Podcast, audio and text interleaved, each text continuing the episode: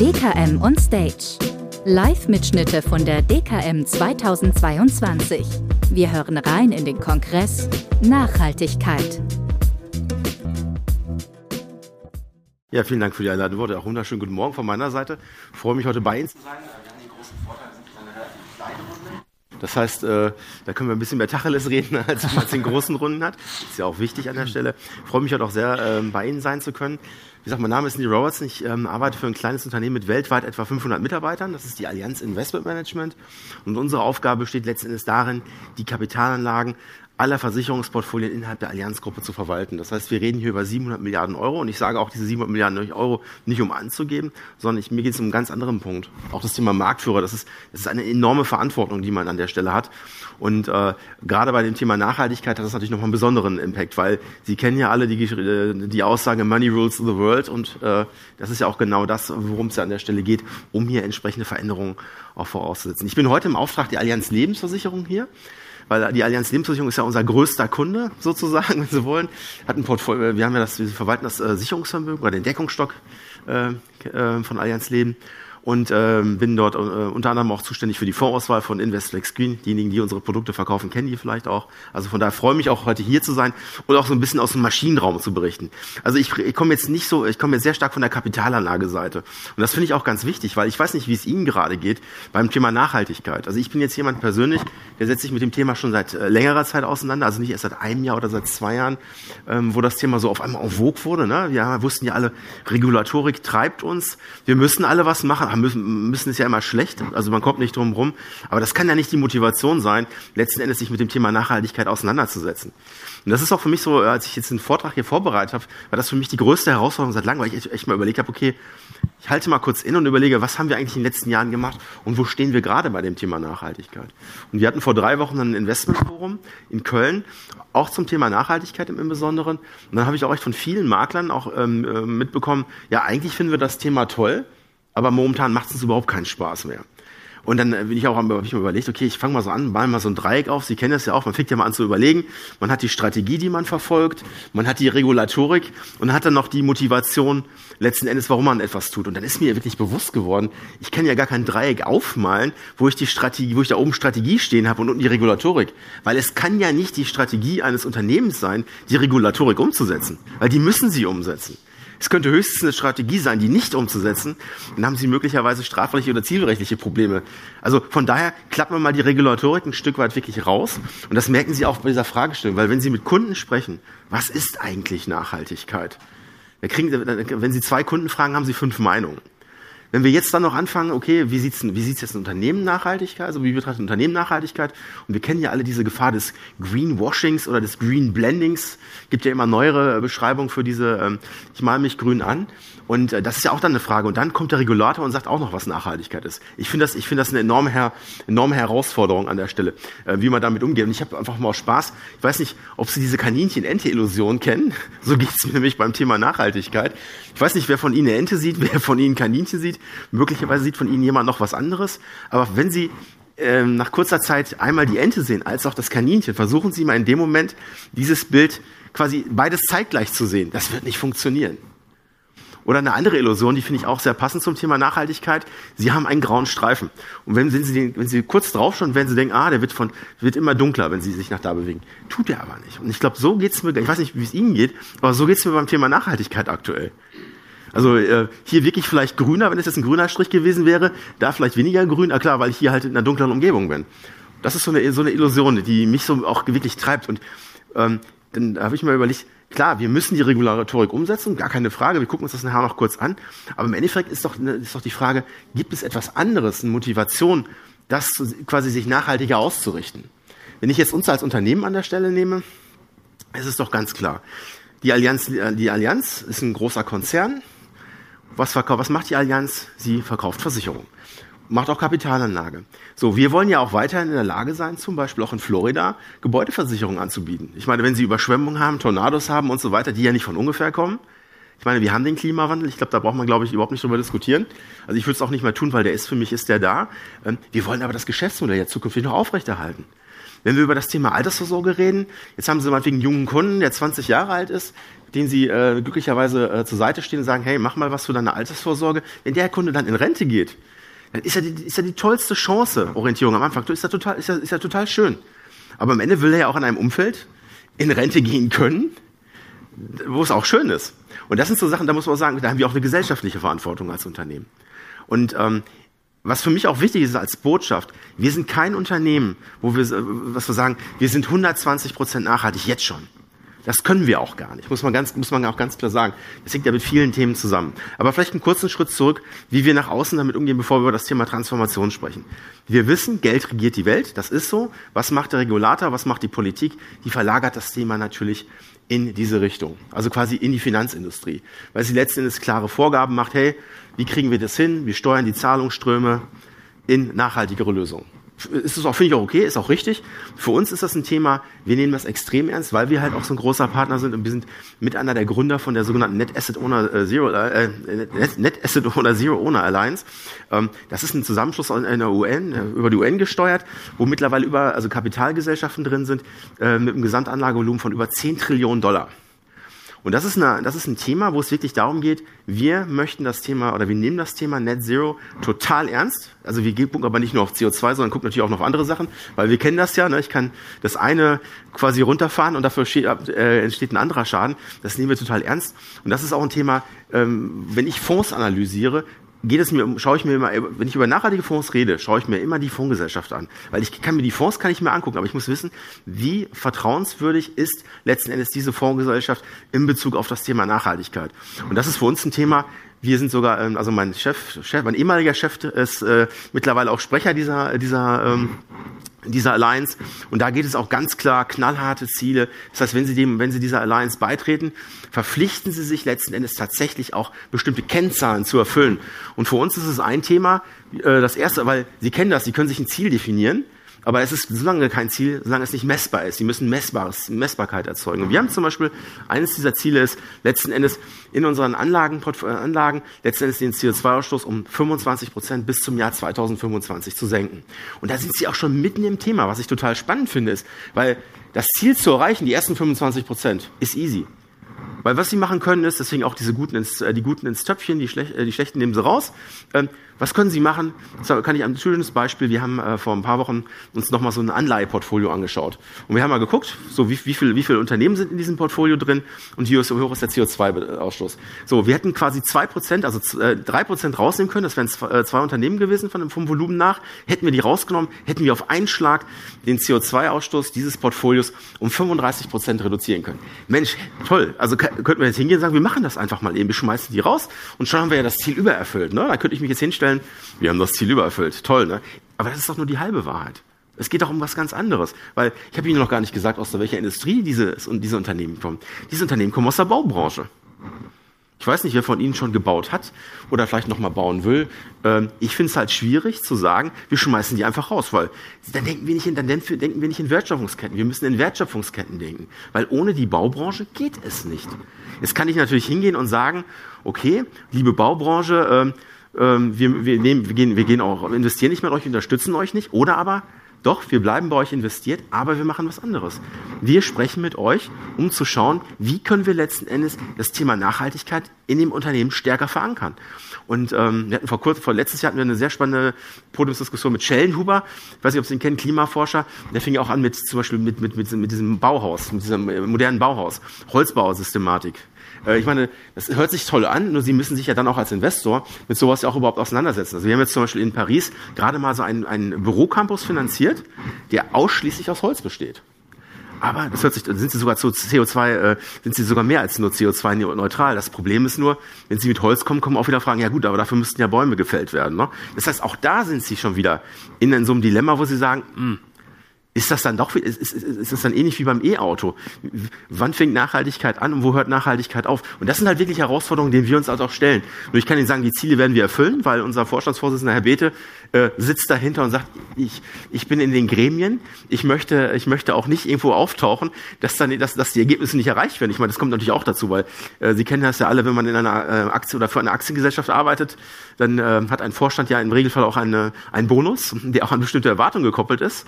Und das ist natürlich auch ein Thema dabei. Also von daher, das ist dann das Thema, Sie, Sie kennen ja diese Abkürzung ESG, brauche ich mir, glaube ich, nicht erklären, aber das ist auch das Thema G, ne? also dass man wirklich auch gepusht wird, im Rahmen der Unternehmensführung ähm, vorwärts zu kommen. Und von daher, das Endziel ist natürlich in diesem Fall 2050 äh, minus 100 Prozent zu generieren. Ähm, das wird eine riesen Herausforderung, das sage ich Ihnen gleich. Aber Sie merken auch hier schon, wenn wir über Investitionen reden, wir können ja gar nicht in Unternehmen investieren, die heute schon 100 Prozent, also ausschließlich, die heute schon total nachhaltig sind.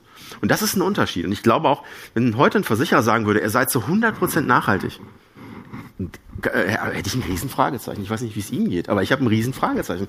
Wie kann ein Versicherer heute 100 Prozent nachhaltig? Es geht ja gar nicht. Warum? Weil Sie haben Kapitallagen im Regelfall in der Vergangenheit getätigt.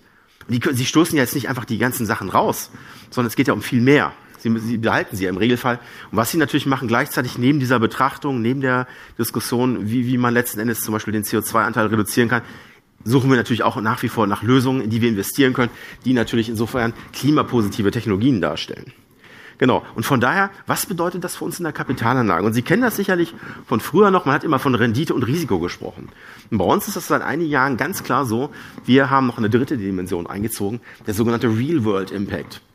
Das heißt, man kann nachhaltig investieren. Wir könnten sagen, wir kaufen jetzt Tesla, weil es ja E-Auto ist, aber man muss ja viel mehr betrachten. Das heißt, und das machen, und das sind so Themen, wenn wir äh, investieren, auf die wir auch wirklich da, wir schauen halt genau an, ähm, wie sind die Ausstöße, ähm, was sind die Opportunitäten, wenn man was wie ändert und so weiter und so weiter. Und wir merken das auch jetzt, also wenn Sie zum Beispiel nur rein kennzahlenbasiert investieren, dann ähm, hätten Sie vielleicht auf kurzfristiger Sicht haben Sie dann Vorteile. Auf langfristiger Sicht nicht. Warum? Weil Branchen und so weiter verändern sich. Wir merken das auch gerade in der Baubranche. Es gibt zum Beispiel bei Dämmstoffen gab es mal ein, gab es mal zwei ein Unternehmen. Das eine hat das hat diesen Dämmstoff überhaupt nicht verwendet, das andere schon. Das Unternehmen, was den Dämmstoff verwendet hat, der heute verboten ist mittlerweile, hatte super Bilanzzahlen, hatte super Werte stehen. Wenn Sie rein finanzmathematisch, kapitalmarktorientiert investiert hätten wollen, hätten Sie das Unternehmen gewählt. Wir haben es nicht gewählt, wir haben das andere gewählt und heute hat sich das gedreht. Und das sind so Sachen, da müssen Sie halt ganz klar darauf achten. Deswegen ist das Thema Impact, Real World Impact total wichtig. Das heißt, wir gucken uns natürlich Ausschlüsse an und so weiter und so weiter. Und das ist jeder, bei jeder Kapitalanlage, die wir heute tätigen, ist das der Punkt, wir sagen, hey, das muss ein, muss ein Screening-Prozess durchlaufen. Und bei bestehenden, da werden wir gleich auch noch drauf zu sprechen kommen, ist es so, dass wir natürlich dann auch immer in den, in den Dialog mit dem Unternehmen gehen. Das heißt, wir sind nicht derjenige, der sagt, trotzige Junge, du, du, du bist nicht nachhaltig. Wir sagen, nee, wir haben ein Problem mit den Nachhaltigkeitswerten. Wie können wir das in Zukunft, wie, wie, was ist, was ist der Plan des, des Unternehmens letztendlich, diesen Weg in der Zukunft auch zu verändern? Und das ist ganz wichtig, weil sie brauchen diesen Dialog. Und wenn Sie heute von der Kundenperspektive Perspektive kommen, Sie würden sagen, ich investiere nur in nachhaltige Unternehmen. Freuen sich vielleicht Banken, Versicherungen und IoT-Unternehmen. Warum? Weil die halt relativ gute Werte haben. Klar, weil die auch nichts produzieren in dem Moment, also keine, keine hohen Energiebedarfe haben und so weiter. Aber das kann ja nicht das Ziel sein an der Stelle. Genau, deswegen ist unser Ziel ganz klar, und da liegt auch wirklich die Betonung drauf, wenn Sie im Kontext Nachhaltigkeit und an die Allianz denken. Unser Ziel ist wirklich die realwirtschaftliche Veränderung. Und Sie wissen vielleicht auch, Nachhaltigkeit wurde früher mal statisch definiert. Heute wird das ja, also ich glaube seit dem Brundtland-Bericht 70er Jahren, wird das mittlerweile, äh, oder 70er, 80er Jahren, äh, dynamisch definiert. Und genauso ist es auch bei der Kapitalanlage im Bereich der Nachhaltigkeit. Das heißt, wir reden von Veränderung. Und da sind, damit sind wir auch schon bei dem Keyword Transformation. Unsere Aufgabe, und so sehen wir das auch, ist wirklich diese Transformation sehr, sehr stark zu unterstützen. Wir machen das natürlich mit Ausschlüssen auch und so weiter. Die Ausschlüsse, zum Beispiel bei Kohle hatten wir früher mal äh, 20 Prozent Ausschluss, mittlerweile äh, bei 30. Das wird immer weiter ansteigen. Warum? Weil auch die Unternehmen sich verändern. Wenn Sie vor, vor zehn Jahren mit einem Unternehmen gesprochen hätten über das Thema Nachhaltigkeit, hätten Sie viele Fragezeichen bekommen. Vielleicht nicht bei den großen Unternehmen, aber kleineren Unternehmen. Heutzutage ist das Standard. Deswegen lassen Sie sich auch nicht erklären, dass ein, dass ein nachhaltiges Produkt teurer sein muss als ein, als ein nicht nachhaltiges Produkt. Weil ich sage Ihnen sowieso, in fünf bis zehn Jahren werden wir gar nicht mehr über ESG reden, weil das Standard ist. Das wird, das wird in den Produkten drin sein. Ob Sie wollen oder nicht. Also es gibt ja viele, die sagen, mich interessiert das gar nicht, dann kaufe ich irgendwelche Dirt-Geschichten in Anführungsstrichen, aber es wird Standard sein. Und bei den anderen Bereichen, es wird immer schwieriger. Wenn ich als Unternehmen diesen Trend nicht folge, wird es für mich immer schwieriger werden, Kapitalgeber zu finden. Genau. Und das ist im Endeffekt das, was wir auch an der Stelle machen. Das heißt, wir haben so einen sechsstufigen Prozess, also sechs, so einen Prozess, sechs Hebeln. Klar, Auswahl. Wir, wenn wir ähm, Gelder investieren, schauen wir uns genau den Asset Manager an, mit dem wir sprechen. Also wir haben ja auch eigene Asset Manager wie Allianz Global Investors oder PIMCO glauben Sie mir, den treten wir auch auf die Füße. Ich meine, da gucken wir, gucken wir mindestens genauso wie bei anderen, sogar im Zweifel noch stärker, weil es gibt nichts Schlimmeres, als wenn Sie quasi glaubwürdig wirken wollen und dann im eigenen Haus äh, das, das schludern lassen. Wir definieren auch Ausschüsse, ja, das ist wichtig. Es ist aber nicht alles, weil denken Sie allein an das Beispiel Kinderarbeit. In einigen Ländern ist es so, wenn Sie, wenn Sie das Ausschuss ausschließen würden, dann würden die Familien in den Ländern nicht überleben. Das hängt aber mit den einzelnen Gesellschaften zusammen. Das heißt, da muss man immer einen differenzierten Blick drauf haben. Was wir machen, klar, wir investieren in nachhaltige Projekte. Ich denke, das versteht sich von selbst.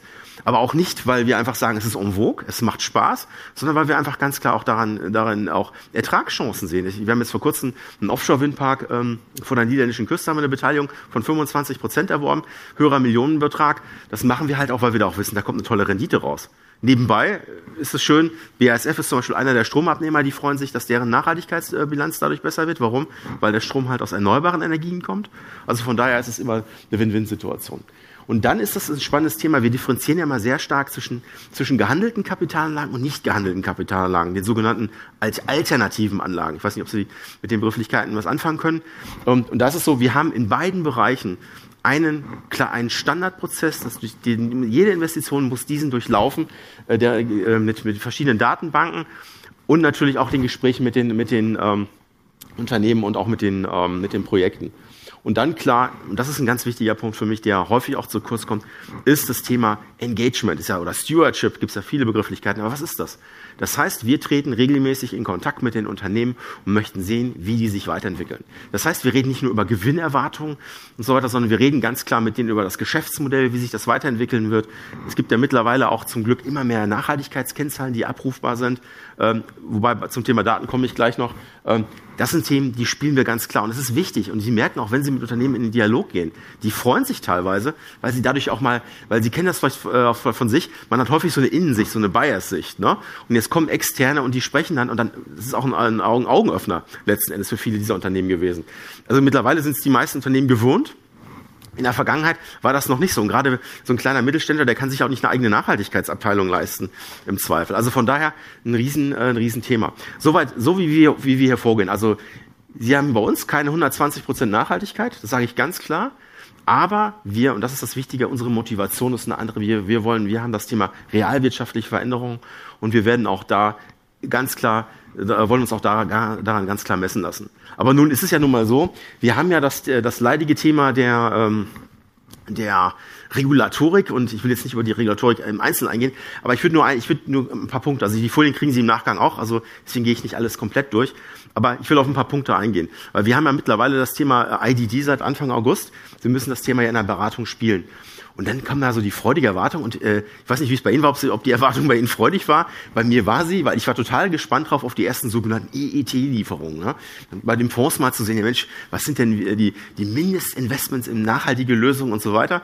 Und ich bin da schon seit Jahren dran, um zu äh, schon, also gab ja keine, keine, ist ja mittlerweile wird es ja standardisiert, aber vorher war es noch nicht. Das heißt, man war mehr qualitativ und weniger zahlenbasiert unterwegs. Das heißt, Sie guckten dann den Fondsmanager an, mussten ihm vertrauen oder nicht, weil die Zahlen waren nicht da. Also schwierig. Jetzt war natürlich total spannend zu sehen, was da passiert. Und im Endeffekt haben wir drei, drei Themen, die man zeigen muss. Ich zeige Ihnen auch ganz klar, wie das bei uns ist. Also ist vielleicht auch ungewohnt, dass man so ehrlich auch angeht, aber ist, ich finde, bei dem Thema Nachhaltigkeit ist das wichtig.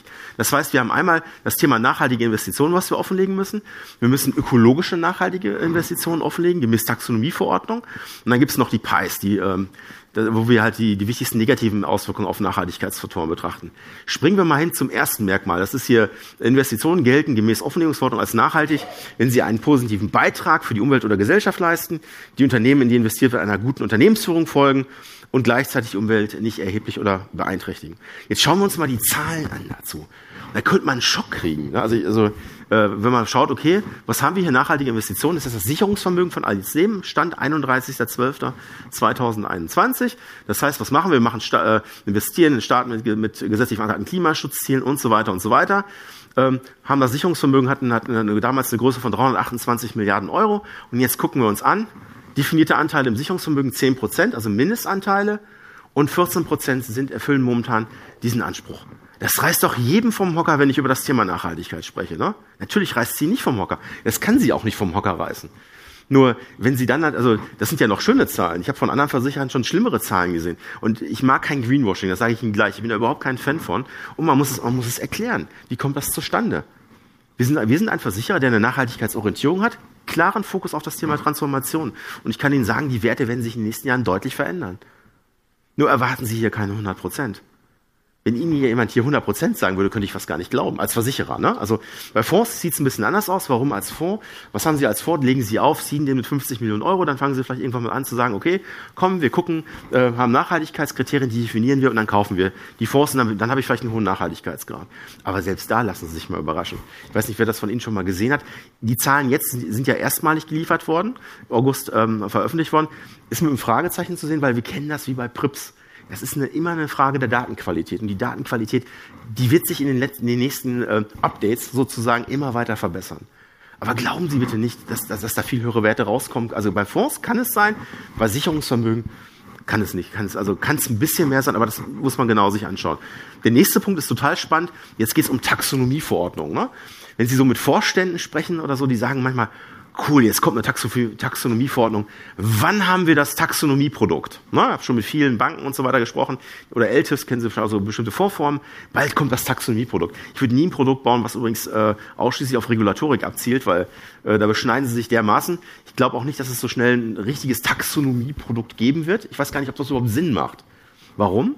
Weil wenn Sie über Kapitalanlage reden, ist das Thema Diversifikation ja auch nicht unwichtig. Und das geht natürlich bei so einem Produkt verloren. Warum? Das sehen wir gleich. Schauen wir uns mal an, bei dem Thema Taxonomie, was ist es? Gemäß gelten Investitionen als ökologisch nachhaltig, die einen wesentlichen Beitrag zur Verwirklichung eines oder mehrerer definierter EU-Umweltziele, A, ökologischer Fokus, ganz wichtig, also S&G spielen eine untergeordnete Rolle. Ich weiß nicht, wenn Sie Flosser von Storch kennen, finde ich einen charmanten Ansatz, ohne G gibt es kein E und S. Das ist so. Ist das Unternehmen nicht gut geführt, ist das andere utopisch. Also gibt auch Gesellschaften, die es anders sehen. Ich sehe es aber genauso. Ähm, dann, die dürfen nicht eines oder mehrere andere Umweltziele beeinträchtigen und Mindeststandards haben. So, wenn wir uns jetzt mal angucken, wie da unser Wert ist. Also der definierte Mindestanteil im Sicherungsvermögen liegt bei 0,4 Prozent. Anteil kann ich im momentan gar nicht sagen. Aber werten Sie da auch keine Wunder. Das wird weniger als 14 Prozent sein. Jetzt ist es so, jetzt könnte man sagen, boah, Mensch, die Allianz, die hat ein echtes Problem, ne? Ambition Level, da muss doch mehr kommen, ne? Ganz ehrlich, wenn man in so einem Bereich, ähm, in so einem großen Portfolio 50 Prozent erreichen will, das dauert. Und es ist auch die Frage, ob das überhaupt Sinn macht, das zu erreichen. Aber das ist wichtig, weil ich glaube, man muss mit dem Kunden wirklich auch sprechen, ähm, zu sagen, was die Folgen einer 100 120 Prozent, ich übertreibe jetzt, 120-prozentigen orientierten Nachhaltigkeit sind. Das muss man mit dem Kunden besprechen, was das bedeutet.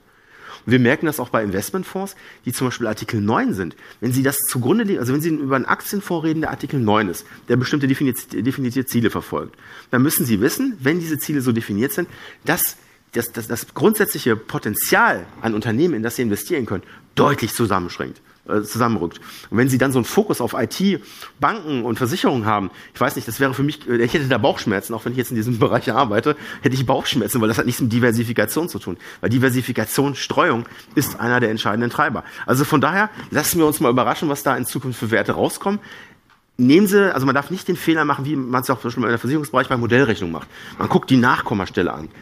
Das sind einfach nur Stand, sind Werte, die heute da sind, die sich weiter verändern werden. Man sollte nicht zu viel Gewicht drauflegen. Man sollte eher gucken auf andere Faktoren, ähm, wie das Thema Nachhaltigkeit dann auch tatsächlich gelebt wird. Und dann gibt's noch die Pies, klar, das ist relativ simpel zu zeigen, was man macht, was man verhindert und was nicht.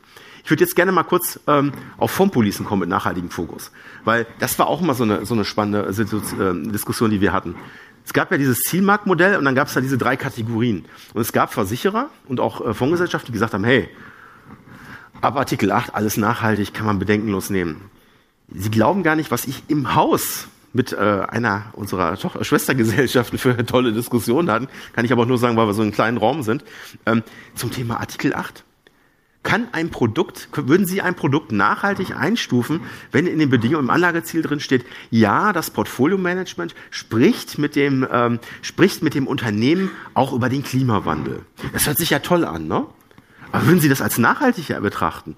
Ich finde, das ist lächerlich, weil da ist doch gar keine Materialität, Materialität drin. Wir können uns auch über, über das Thema Nachhaltigkeit unterhalten oder über E-Fahrzeuge und ich steige dann gleich in Ferrari ein. Ne? Also wo ist, also das, das geht nicht. Und ich habe auch bei, bei, bei vielen Wettbewerbern das gesehen, wir haben jetzt ein nachhaltiges Fondsuniversum, automatisch Artikel 8. Das ist ein No-Go, das geht nicht. Also ich, wenn Sie mich persönlich fragen, ich, hab, ich konnte zum Glück den Vorstand von Allianz Leben auch da überzeugen, es nicht zu tun. Das heißt, wir haben ganz klar gesagt, bei unserer Investflex Screen, nee, wir müssen extrem vorsichtig vorgehen. Das heißt, Artikel 8, Artikel 9 ist, heißt nicht automatisch Bestandteil unserer Nachhaltigkeitspolice. Oder genau. Was wir gemacht haben, und das ist im Prinzip auch das, was wir auch in der normalen Kapitallage machen, wir haben diesen Auswahlprozess ganz stark, wir haben zwei Punkte. Bevor ich mir einen Fonds einer Gesellschaft anschaue, schaue ich immer auf den Nachhaltigkeitsgrad des Asset Managers. Ich schaue mir den Asset Manager an, wie glaubhaft spielt er das Thema Nachhaltigkeit. Einige von Ihnen erinnern sich vielleicht noch an so die frühen 2000er Jahre, wo dann Mischfonds so also auf den Markt kamen. Dann gab es so den Aktienexperten, da gab es den Rentenexperten, aber der Vertrieb sagt, ich brauche Mischfonds. Und auf einmal war man Mischfondsexperte. Also ich hatte, ich habe totales Déjà-vu. Weil wenn Sie Mischfonds betreiben wollen, ist es eines der, ist eines der schwierigen, größten Herausforderungen in der Kapitalanlage. Weil Sie müssen sich nicht mit einer Anlageklasse auseinandersetzen, sondern im Zweifel mit zwei oder mehreren. Da brauchen Sie Know-how. Und wenn Sie jetzt noch das Thema Nachhaltigkeit hinzunehmen, Sie bauen Nachhaltigkeit nicht von heute auf morgen auf.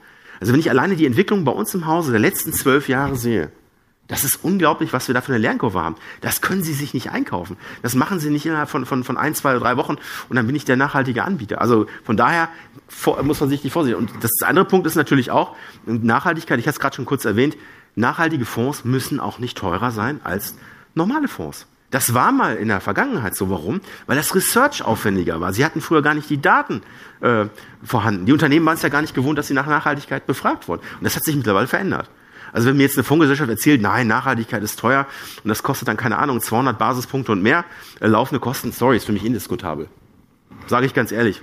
Weil das, das, ist, das ist nicht gerechtfertigt in der heutigen Zeit, weil Nachhaltigkeit immer mehr zum Standard wird. Und wie äh, vielleicht auch in der Beratung, was wir gerade sehr stark erleben, ist, kann ich also, weil das Thema Diversifikation ja auch wichtig ist. Und wir, ich will jetzt nicht über das Thema ähm, äh, Krisencocktail sprechen, kennen wir ja alle, wo wir unterwegs sind. Ich kann Ihnen nur empfehlen, einen zweistufigen Ansatz zu fahren. Auf der einen Seite das Thema handelbare Anlagen zu optimieren. Das merken wir von vielen Maklern auch, ähm, dass das äh, sehr gern genommen wird. Also sprich, zu gucken, was hat er eigentlich, weil Sie wissen ja alle, die Zinsen sind zurück. Wir freuen uns, ne? 2% Zinsen freuen wir uns. Brauchen wir über chancenorientierte Produkte nicht mehr zu reden. Ist ja nur die halbe Wahrheit. Wenn Sie 7% Inflation nehmen würden, sind Sie bei minus 5. Da waren Sie bei negativen Zinsen besser versteht nur kein Kunde, muss man offen ehrlich ansprechen. Deswegen ist das, finde ich, für mich der, gerade der Moment, gerade Optimierung ähm, äh, des Themas ähm, handelbare Anlagen, kann man mit InvestFlex machen, kennen Sie. Ähm, der zweite Punkt ist vielleicht etwas Neueres. Ich würde Ihnen in der Beratung zukünftig auch mal empfehlen, das Thema alternative Anlagen zu spielen. Warum kann, würde ich, oder was sind überhaupt alternative Anlagen? Alternative Anlagen sind nicht an der Börse gehandelte Kapitalanlagen.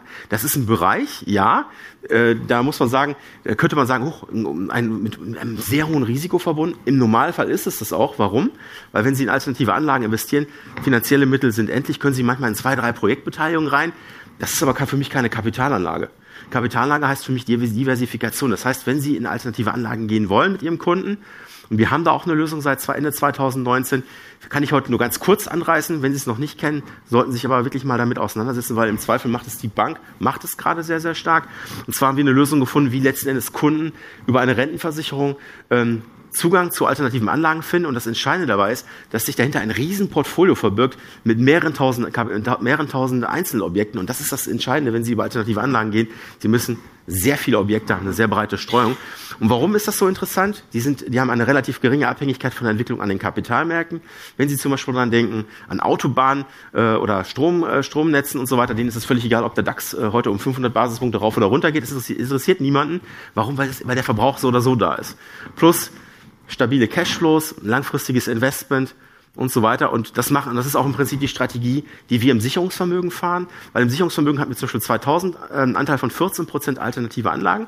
Mittlerweile sind wir bei über 40 Prozent. Und warum tun wir das? Genau, weil die alternative Anlagen uns einen riesen Vorteil geben. Und wir haben ja auch ein Portfolio. Ne? Wir waren ja früher mehr rentenlastig äh, im Sicherungsvermögen.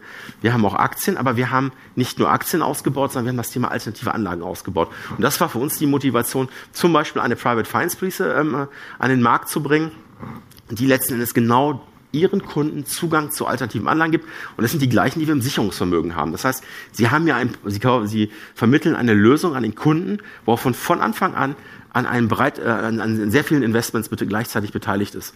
Und wenn wir uns ganz kurz die Portfoliowirkung anschauen, ob Sie, einen rentenfokussierten Kunden oder einen aktienfokussierten Kunden, ähm, in aller Kürze. Sie nehmen, wenn Sie es beim rentenfokussierten Kunden mit, mit hinzumischen, beimischen, erhöhen Sie ein bisschen die Schwankungsrisiken, erhöhen aber überproportional die Renditechancen und bei einem, beim Produkt, äh, beim aktienfokussierten Portfolio nehmen Sie Risiko raus, ohne auf Rendite zu verzichten. Und der Proof ist natürlich auch da, aber ich habe jetzt, wie gesagt, das, aus zeitlichen Gründen das Chart nicht dabei, aber unter allianz.de Info können Sie sich hier informieren. Kann ich Ihnen nur empfehlen, ist auch ein Produkt, was auch genau diesen Transformationsansatz verfolgt, wie ich ihn gerade beschrieben habe. Also der letzte, die letzten Investitionen waren, war eine, eine Stromlinie zwischen ähm, Deutschland und ähm, UK oder auch ein riesen Windpark. Also schauen Sie sich das gerne mal an, aller Kürze. Und im Endeffekt komme ich auch jetzt drauf nicht pünktlich zum Schluss. Ich habe noch fünf Sekunden. Ich kann nur sagen, für mich sind die Themen Diversifikation und Transformation genau das, worauf man achten muss. Und deswegen auch der Titel Finance for Future, Kapitalanlage, hat immer was mit Zukunftswirkung zu tun. Von daher, ich bin auch gleich noch beim Talk-Bereich. Wenn Sie noch Fragen haben mich, an mich, stehe ich Ihnen gerne zur Verfügung. Und vielen Dank. Herr Robertson. Nochmal die Seite mit dem Link. Ja, ah, die Folien äh, stehen auch dann eins zu eins Ihnen zur Verfügung. Das dauert ein paar Tage, ne? Das weiß ich nicht. genau. Ich habe schon geliefert. Herr Robertson, herzlichen Dank für den Einblick bei der Allianz, was äh, Sie an Transformation in Sachen Nachhaltigkeit alles auf den Weg gebracht haben und bringen werden in Zukunft. Das war sehr deutlich genau. zu verspüren. Herzlichen Dank dafür. Äh, wenn Sie Fragen haben an Herrn Robertson draußen an den äh, Tischen hier, bevor Sie zu diesen in diesen Gang reinkommen, sind so Talktische. Herr Robertson, Sie stehen zur Verfügung. Ja, gerne, genau. Auf jeden Fall. Und von daher wünsche ich Ihnen jetzt viel Spaß noch hier auf dieser Messe im Austausch und eine gute Zeit.